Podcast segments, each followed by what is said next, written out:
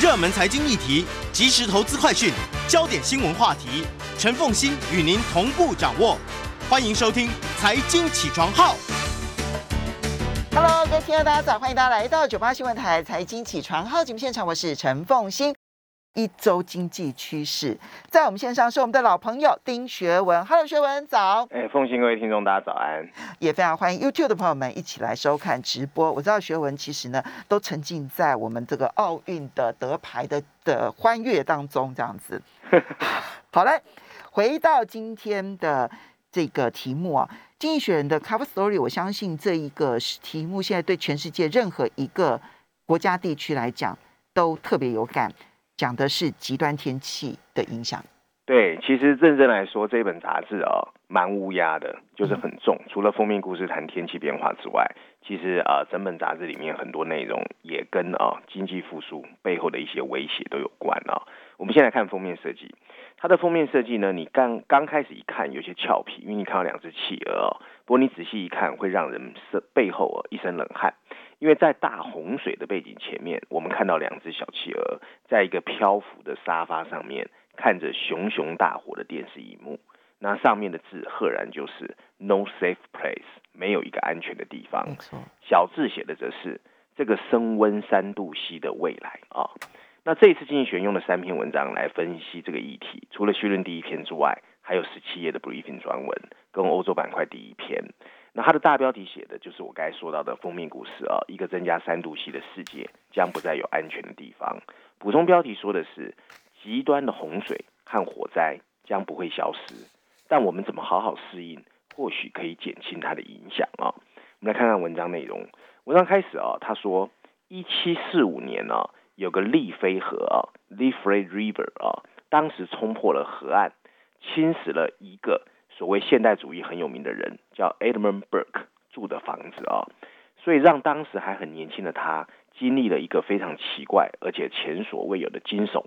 那这个名人后来写过一本书叫《Sublime》啊，台湾把它翻译叫《崇高跟美的缘起》。这个书里面很多灵感就来自于 他当初看到他的家被洪水冲破时的感觉。他认为哦，如果你从一个远距离去看一些灾难，你会觉得，你可能会觉得说好像跟自己无关。可是如果你自己身在其中，那又是另外一种不同的感觉。不过过去几周，在全球各地上演的大自然破坏非常可怕，你几乎找不到一个安全的地方可以远距离观察它们。嗯，德国科隆附近的小镇哦，叫 e f r e n Star 哦，这个地方的地基哦，你如果从电视荧幕看，它像纸片一样被洪水整个撕裂。而加拿大的不列颠哥伦比亚省的 Lytton 啊，利顿镇啊，在创下异常的高温四十九点六度 C 之后，不过一天，它就开始偏偏很多大火就出现，整个镇几乎就被火灾给吞噬了。回到中国河南的郑州市，你会看到汽车像死鱼一样漂浮在街道罗列的洪水中，全世界突然都感到了威胁，而他们中的大部分，你确实应该感到威胁。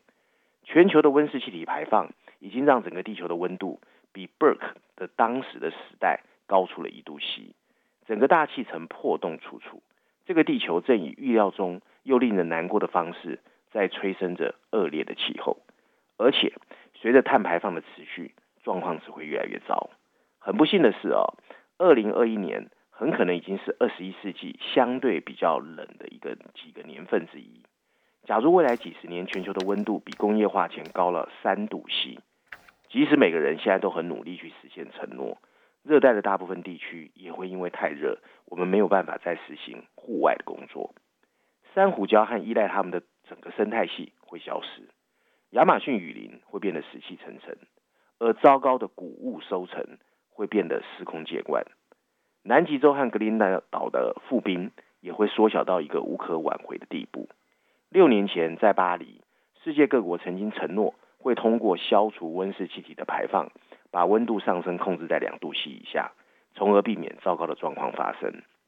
目前看来，在这方面的进展不足，但即使他们努力实现了二度 C 以内的目标，我们也没办法阻止今天的森林大火、明天的大草原干涸以及河流的决堤、山头冰川的消失。因此，减少碳排放已经不够，世界现在急需的是扩大投资，适应不断变化的气候。好消息是，这里所谓的适应，其实具有很深的政治意义。人们已经看到了它的急迫性。当一个国家愿意投资于防洪时，它的公民其实是最大的受益者。没有谁占到便宜，谁没占到便宜的问题，因为牵涉到了减少碳排放的问题。也不是所有的钱都来自公共资金，企业和个人可以看见适应改变的必要性，而且了解立刻采取行动的急迫感。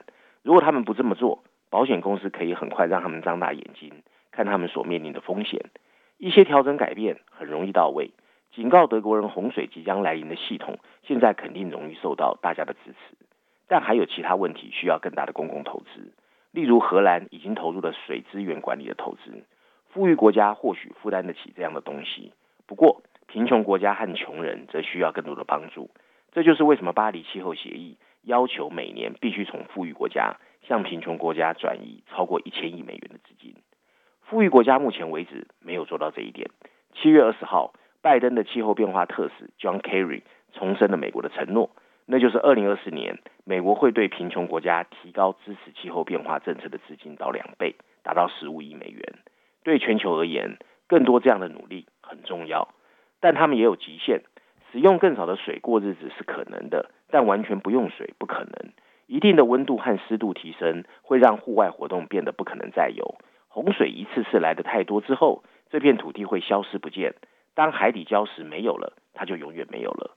如果能够达到巴黎协议承诺，把温度升控啊啊在两度 C 以下，这些极端的极限状况有可能不会发生。但碳排放减少的热情可能不会按照我们的需要加速。由于一些科学家相信大气中的每吨碳会产生更多的气候变暖，所以气候侦测系统只会变得更敏感。因此，我们应该好好研究最极端、最可怕的适应方式才是聪明的。其中，经济学特别提到。太阳能地球工程就是一个明智之举。嗯，我不知道风信知不知道这个？这个是呃，我曾经看过介绍，它其实是意味着呃，从太阳到达地球之前的那个大气层，我们就先把部分的太阳先煮掉一点点。没错，它是释放大量的气胶啊，到大气品流层去反射阳光。对，那这可以使大气中的云或粒子啊，更像一面镜子，把反射掉一些阳光。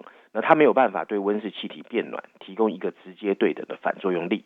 例如，它能够减少降水，而不能降低温度，然后慢慢改变降雨的模式。按照过去十五年的研究表明呢，太阳能地球工程可能可以显著减少温室气体变暖的一些危害，但还没有国家知道怎么去推动啊，因为这不仅牵涉到发起国家的利益，也会影响其他没有发起国家的利益。是的，不同的国家或许会寻求不同的冷却方式。把太阳能地球工程付诸实施的一些方法，可以帮助一些地区，但也会伤害其他地区。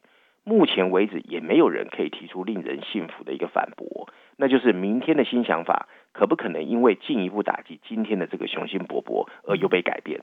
文章最后一段提到，考虑太阳能地球工程需要面对的这些问题，而且对这些问题不感兴趣的国家，也可能会尝试这样的计划。而且这也意味着好好正视人类会面临一个什么样的生存环境。我们看看 l i f r e 的这个河流不断上升的水位，当时的 Burke 心里想的其实就是人真的是很渺小，还要成为万物之王，最后却被恐惧牢牢控制，操纵这个已经被人类不知不觉破坏的稳定气候，却演化成今天这个拥有权力却又无能为力的窘境。人类无法控制的其实不是自然，而是他们自己，尤其那个他们微不足道却想要改变世界的力量。好的，那如果如果真的人类渺小到这种程度的话，那那个太阳地球工程，经济学人还赞成吗？哎，我觉得，我觉得他是没有办法的办法了。对，不过他这里面当然提到一件事情，就是呢。现在世界上面呢，除了在谈如何这个减碳，然后让地球升温的速度能够稍微的减缓，除了这个之外呢，其实调试已经成为主轴了。嗯，那这个调试，比如说不再要求说绝不淹水啊，他要求的是，如果淹水了之后，人们可以很快的恢复正常。嗯，啊，这是第一个。然后第二个是，他不可能要求不干旱，但是他要求人类。如何的去面对可能的长期干干旱，你怎么去增加那个抗旱的这样子的一个能韧性，对不对？好，对。但是我觉得现在在美国的野火，我就不知道该怎么办了。我们稍微休息一下，马上回来节目现场喽。欢迎大家回到九八新闻台财经起床号节目现场，我是陈凤欣，在我们线上是我们的老朋友丁学文，也非常欢迎 YouTube 的朋友们一起来收看直播。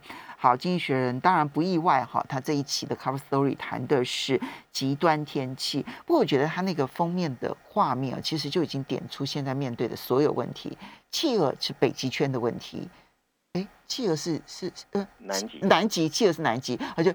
极圈的问题，北极圈跟南极圈的问题，水是各地面对的水患的问题，而大火是看到包括了美国跟俄罗斯的这个野火的问题，非常的严重哈。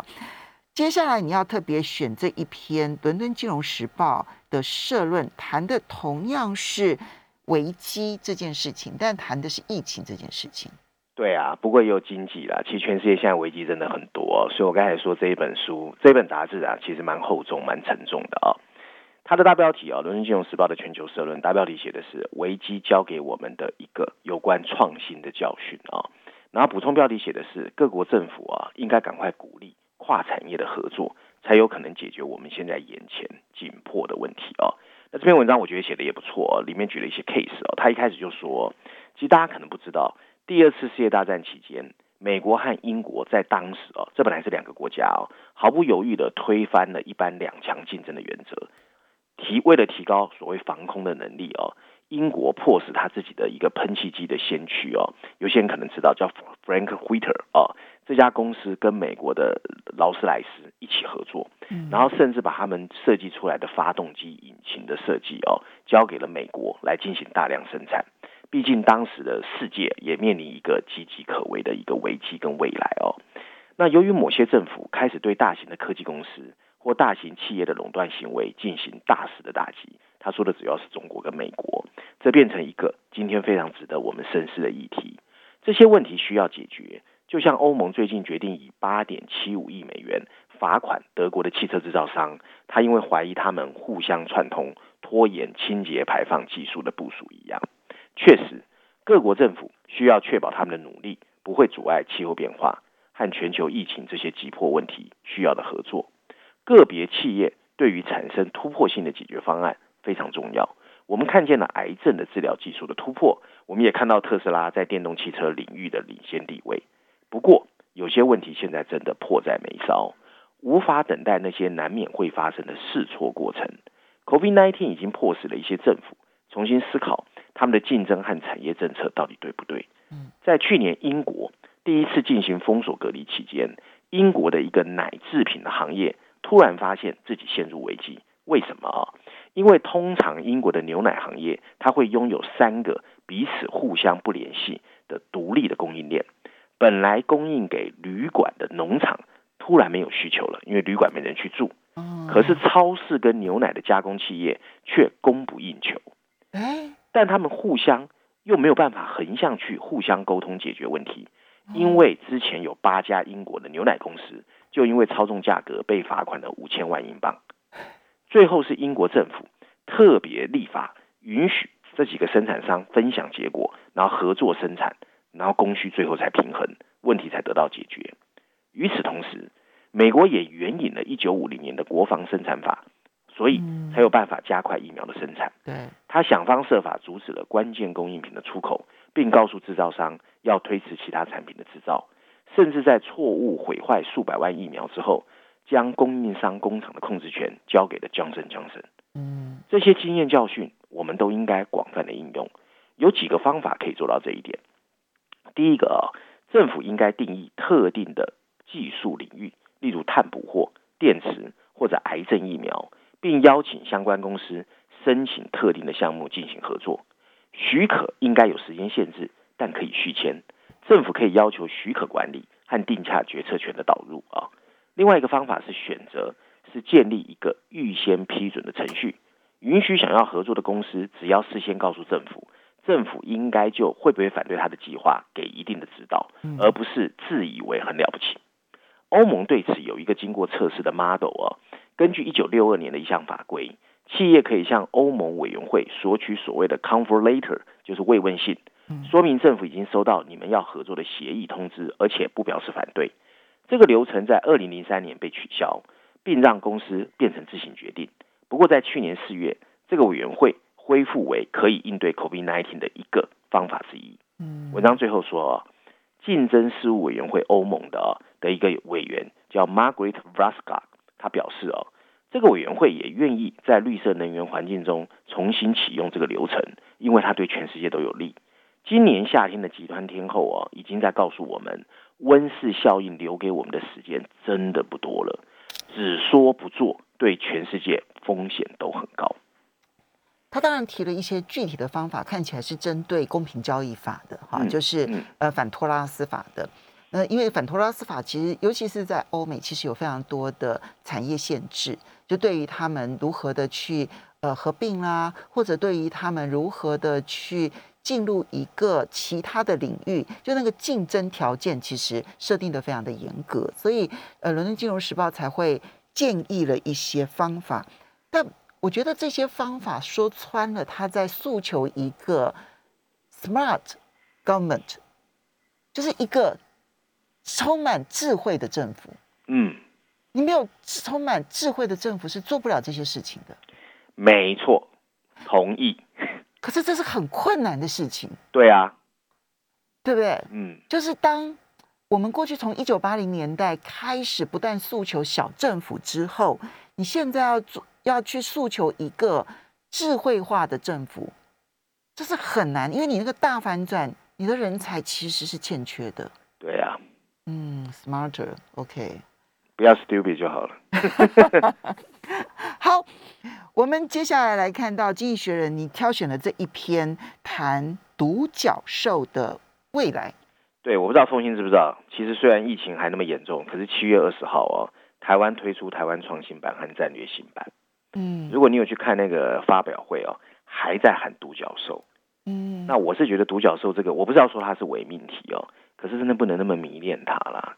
你从一开始就这样子的提议。对啊，独角兽的定义就是它的呃估值超过十亿美元的这一个公司的新创公司。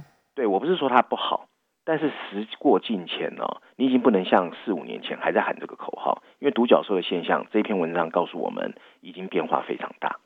那这篇文章在商业板块第五篇第五十二页啊、它的标题就很有意思哦，它发明了一个字叫“独角兽的乌托邦”，你看写的多白嗯啊、然后补充标题写的是科技类的独角兽正以创纪录的速度在滋长，而创投增长对投资人而言风险越来越高，但对其他人来说或许是天上掉下来礼物。我们看看它的内容啊，他文章一开始就提，其实金融圈都很知道这个人啊，就是二零一三年有个艾琳里啊，他是当时在 Silicon Valley 的一个创投公司叫 Cowboy Venture 的一个创办人，嗯他其实发明了“独角兽”这个词。哦八年前，他当时说的是哦，在新创圈里面比较稀有的一些新创公司，条件就是十亿美金以上的估值啊、那撇开任何魔法性不说，如今它已经变得司空见惯，而且越来越普遍啊、甚至泛滥啊、世界上的独角兽群正像兔子的繁殖一样在繁殖，你知道兔子繁殖是最快的。这一类公司的数量啊，从八年前全世界只有十家左右，现在七百五十家，总价值二点四兆美元。而数据提供商 CB Insight 的数据表示哦，二零二一年的前六个月，才六个月哦，这些所谓的独角兽在全球就募集了三千亿美元，几乎是二零二零年的整年度哦。光在四月到六月两个月时间，这些资金就帮助了超过一百三十六家独角兽募资创纪录，跟去年同期相比，超过一亿美元的融资增加了两倍，达到三百九十次，很可怕哦。投资者慷慨解囊的接受者也变得更加全球化。尽管美国和中国的初创公司继续在筹款排行榜名列前茅，不过来自这中国跟美国以外的份额，从二零一六年的百分之二十五已经增长到百分之四十。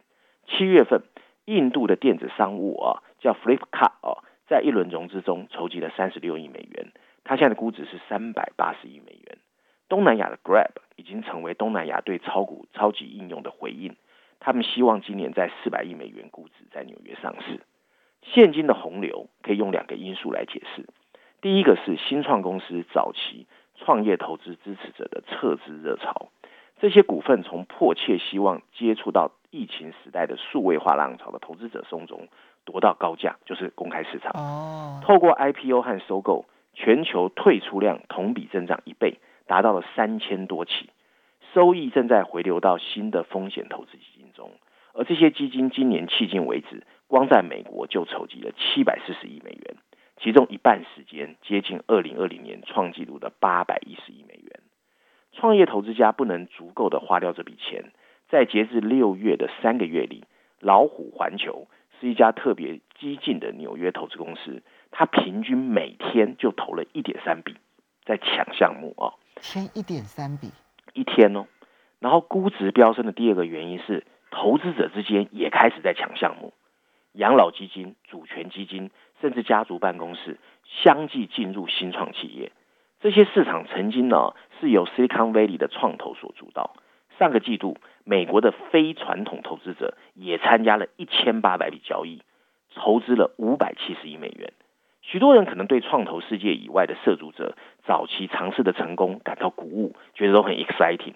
另一家数据公司 PitchBook 就估计哦，在过去十年，他们从第一轮融资中退出投资的年报酬率大概是百分之三十。这是从经验丰富的创投的百分之十到十五的两倍多，所以因为好赚钱，大家都进这个市场。但这种连胜哦，最后可能会以泪水告终。这就是两年前我们看到的，当时商业模式不稳定的估值高昂的公司，要么从 IPO 市场退出，就是 Lyft，还有 Uber；要么从没有走那么远，然后就自己倒闭，像 WeWork。对，最近许多上市的独角兽也开始在流血。根据经济学人的计算哦。那些在二零二一年 IPO 的公司，最近一个财政年度又亏了两百五十亿美元。它亏越多，它募的钱越多，变成一个很奇特的现象哦。那现在到底有什么风险哦？评估其余的是否他们值那么高的估值，比任何时候都更难。现在真的很难。像他们的前任一样，他们不愿意披露财业那个财务报表。与此同时，从早期的独角兽公司推断，他们往往在赢家通知的市场中不惜一切代价追啊投投入资金，但几乎没有帮助。因为今天很多企业往往只是通过销售真正的独特技术来获得丰厚的利润。如果技术可行，这可能是还是一个可持续的政策。但是对于非专家而言，评估真的很困难，尤其是基于通常只是原型的公司。我们看到美国有一些新创公司，像 Nikola，我在节目中谈过，就一部车都没有卖，估值就很高的哦。那这这些电动汽车公司在二零二零年又通过一个 Spec 特殊目的收购的反向合并上市，它目前哦正因为涉嫌夸大它的技术可行性，美国已经开始介入调查。我们要稍微休息一下，后面把风险会讲得更加的清楚，让我们了解带来的冲击有多大。欢迎大家回到九八新闻台财经起床号节目现场，我是陈凤欣，在我们线上是我们的老朋友丁学文，也非常欢迎 YouTube 的朋友们一起来收看直播。好，学文这篇独角兽乌托邦，现在经济学人这样子盘点下来，觉得感觉到那个危机就已经在眼前，准备爆裂的感觉了。对啊，看起来真的很恐怖啊。那另外一个风险哦，经济学人认为来自政治哦，那世界各地的政府已经开始警惕到。让这些科技企业哦变得过大，或者他们开始进入金融或医疗这些本来受监管的市场，其实风险很大。嗯，所以作为对大型科技公司打击的一部分，我们看到嘛，中国政府最近公开破坏了滴滴的营运。在这个公司在纽约进行六百八十亿美元 IPO 不过几天之后，中国就宣布禁止它在中国的应用 APP 商店里面上市。嗯，表面上是因为它滥用用户数的数据。可是这些举措降低了投资者对中国新创企业的兴趣。过去两个季度啊，中国新创企业的资金实际上是下降的。在美国，证券交易委员会也开始审查加密货币的使用。在去年的比特币热潮中，许多加密货币交易所让投资者的心跳加速。现在从四月份上市达到顶峰之后，最大的其中一家叫 Coinbase 的市值哦，已经降了百分之五十，只有五百六十亿美元。可见原来是一千多亿美元哦。嗯，那文章最后说到，投资者绝对要担心，独角兽的互相践踏，对其他人来说或许是一个福音。就是现在很多年轻人嘛，哇，反正追股票，由于创业投资主要涉及的是股权，还有一小部分的债务投资哦，他们叫 bridge loan 哦。即使像 WeWork 这样失败，或像滴滴这样的警示故事，对金融体系而言，现在风险看起来不大。只要他们继续愿意补贴服务，或者开发巧妙的新产品，创业投资就会继续为这些亏损的公司给钱。其实最大只有一个受益者，就是消费者了。反正你补贴嘛，对不对？我用这些很方便嘛，所以它是一个非常诡异的一个。我常常说过 K 型，就实际上正常的人来看有问题，可是他那个金融啊钱太多，所以我一直说钱太多这个问题哦，我觉得疫情过后才是真正最大的问题。嗯，但是你刚嗯刚刚进学员所描述的是所有的现象啊，然后嗯学员我们我的年纪够了这样子，我会想到 dot com 啊，对呀，两千年的 dot com 泡沫之前。对不对？大看泡沫前不就是这种现象吗？哎，所有的现象都一模一样，就赚不赚钱不重要，只要你能够冲量就好了。只要你有本，只要你有梦，我就可以把你的本梦比拉得非常非常非常的高。而且大家是捧着钱然后去抢进的，因为大家都很担心没有追上这一波浪潮。对啦，就像凤青你刚才说嘛，你有打 A Z，所以你可以帮莫德纳讲话嘛。我有投独角兽嘛。所以我应该也可以。其实你是获利者，因为这里面所提到的那个东南亚的那个 Grab，对啊，其实你是获益者。其实我只是要建议哦，就是我不知道凤金讲，感觉跟我一不一样。台湾很多事情真的是有点跟不上世界脚步。我们每次都落两拍。对啊，就人家都已经开始在担心，你还在那边喊哇！你看我要养独角兽，你怎么养独角兽？而且你养一个大家都怕的要死的东西。哎，好，这我们就姑且不论了。来。嗯，其实钱太多了，钱太多，就是啊，我现在好有钱哦，钱不用好痛苦哦，真的，这是别人的钱，反正不是我的钱。好，经济学人这一期跟中国大陆有关的有五篇，嗯，那其实精彩的还蛮多的，但是我挑的是商业板块第五十三页熊彼特专栏哦，嗯，它大标题写的是中国正在提供一个怎么让大型科技公司变得谦卑的案例。嗯，小，但是他还是补充标题写的是，你要非常小心，你正在做。他在提醒中国跟美国，嗯就是最近这两这些都在打这打打压科技大型的科技业，对对。文章一开始他说反垄断哦，曾经像苹果派一样，那是美国的啊。讲到美国就苹果派。波士顿的查党事件在当时是为了抵抗英国东印度公司的垄断。这个 term 哦，这个词。本身源自十九世纪统治美国经济的标准石油这些信托基金，在二十世纪的大部分时间里，它成为美国的一个宪章或者是标志啊，不仅是为了企业家的自由，也是为了政治上的自由。可是，中国的反垄断已经出现在警察的工作清单之中，作为无尽恐惧和迷恋的泉源，由具有权威的政府机构实施突袭，他已经把这个国家的前沿科技变成了贵宾权。这一次打击标志着一种新型的威权主义的出现。美国和中国都在对大型科技公司的发展有着同样的担忧。但自从去年秋天在蚂蚁集团事件发生以来，中国在反垄断的力量的速度、范围和力度上超越美国，并为“科技冲击”这个词注入了新的动力。对于那些对美国科技巨头的力量感到沮丧的人，中国提供了如何缩小他们势力的先进经验。如果美国也想效仿的话，我们先看速度哦。这是共产党相对于民主体制的最大优势。当傲慢的科技巨头目中无人、过度拖大的时候，中国政府让他们暂时离开公众的视线，就像中国对阿里巴巴的联合创始人马云做的那样。他还因此收拢了金融科技的稳定伙伴蚂蚁集团，成为政府的合作伙伴。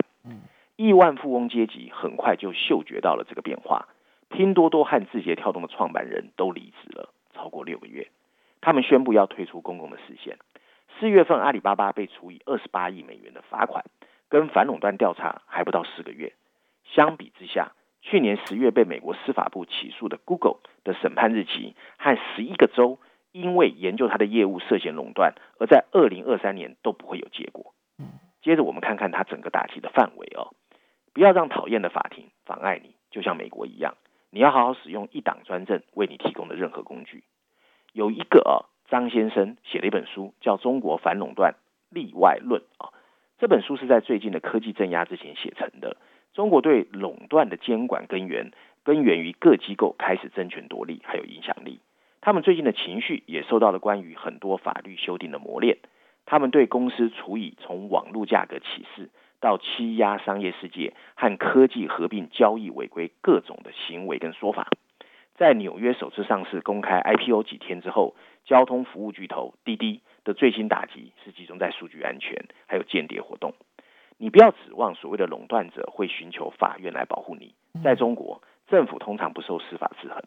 张女士在书里面说，中国机构正在处理、调查、起诉。换句话说，他们是警察、法官和陪审团二合为一。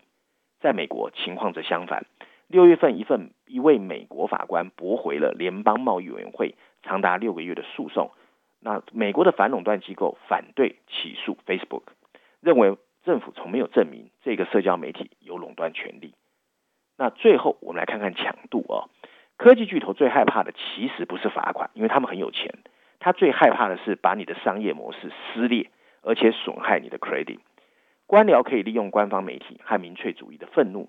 对这些讨厌的销售和股价造成严重破坏。今年在打击中，中国最大的五家互联网公司的市值已经缩水了一千五百三十亿美元。